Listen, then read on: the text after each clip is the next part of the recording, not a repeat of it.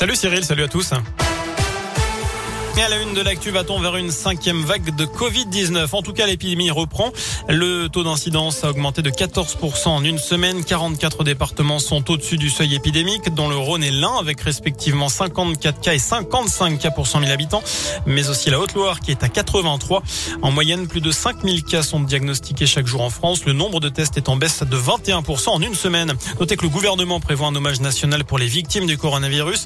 Il pourrait être organisé un mois avant la prochaine élection présidentielle en mars 2022, deux ans après la date du premier confinement. Dans le Rouennais, situation improbable, une infirmière de Violet a été suspendue pour défaut de vaccination le 15 septembre dernier.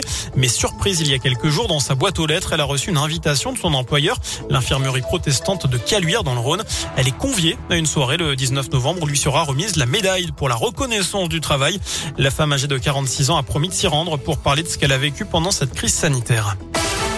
Dans le reste de l'actu, le PILA pourrait être étendu. La charte du parc a démarré sa révision cette année. Un passage obligatoire pour rester classé parc naturel régional. Actuellement, 54 communes de la Loire et du Rhône y figurent. À l'avenir, c'est en tout 75 communes qui pourraient être concernées par le périmètre d'après le progrès.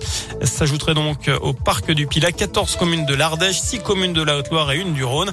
La validation devrait se faire à l'horizon 2024. On s'en aperçoit tous les jours en faisant ses courses sous le plein de la voiture. L'inflation continue d'accélérer en France. Les prix à la consommation ont progressé de 2,6% en octobre selon l'INSEE.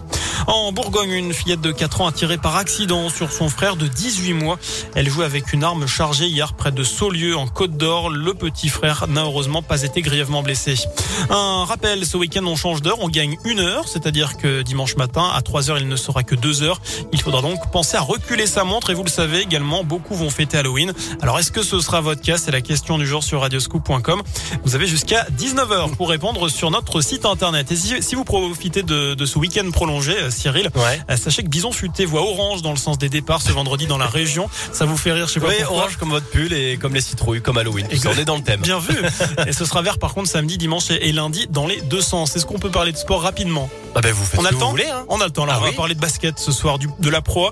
La chorale de Rouen va tenter de retrouver la victoire à domicile face à Cholet. C'est à 20h. Et puis en Pro B, euh, Saint-Chamond accueille Antibes à la même heure. Et puis du foot aussi avec la Ligue 1. Coup d'envoi de la 12e journée ce soir.